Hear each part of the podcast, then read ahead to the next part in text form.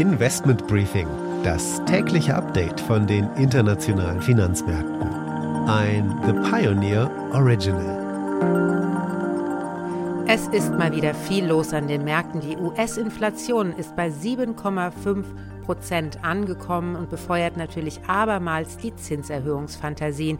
Die EZB versucht indes den Markt wieder einzufangen. Der Chefvolkswirt Philip Lane bestreitet in einem hauseigenen Blog die Notwendigkeit einer signifikanten Adjustierung der Geldpolitik.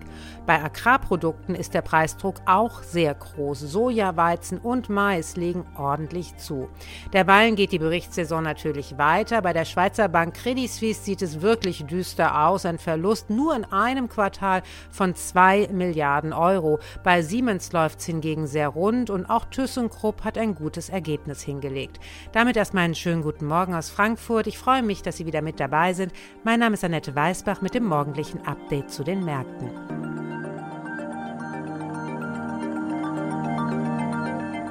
Der Blick auf die heutigen Themen.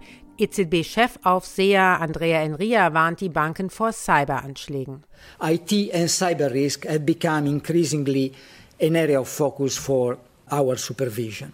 And we need banks to prepare. Der Ölmarkt ist einen Blick wert. Ein Ausblick wage ich mit dem bekannten Ölanalysten Johannes Benini von JBC Energy. Öl ist deswegen interessant, weil wir nahe bei 100 Dollar sind und jeder Idiot weiß, das ist eine dreistellige Zahl und das ist mal geil. Ja? Ob das jetzt irgendeine Relevanz hat, ist vollkommen dahingestellt. An der Wall Street schauen wir auf die Inflation, denn die ist noch heißer als gedacht. Die wichtigsten Details dazu und wie es damit heute in den Handel geht, hat Anne Schwedt, unsere Börsenreporterin in New York. Ja, eine Inflation von 7,5 Prozent, das war echt ernüchternd und die Anleger warten jetzt größere Zinserhöhungen der Notenbank, um dagegen vorzugehen.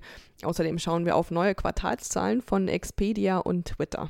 Die Aktie des Tages ist Delivery Hero. Der Essenslieferant stürzt buchstäblich ab. Das sind die Themen heute. Die komplette Ausgabe hören Sie als Teil unserer Pionierfamilie. Damit unterstützen Sie unabhängigen, werbefreien Journalismus. Alle Informationen dazu finden Sie auf unserer Webseite thepioneer.de. Ich hoffe natürlich, wir hören uns schon bald in aller Ausführlichkeit wieder.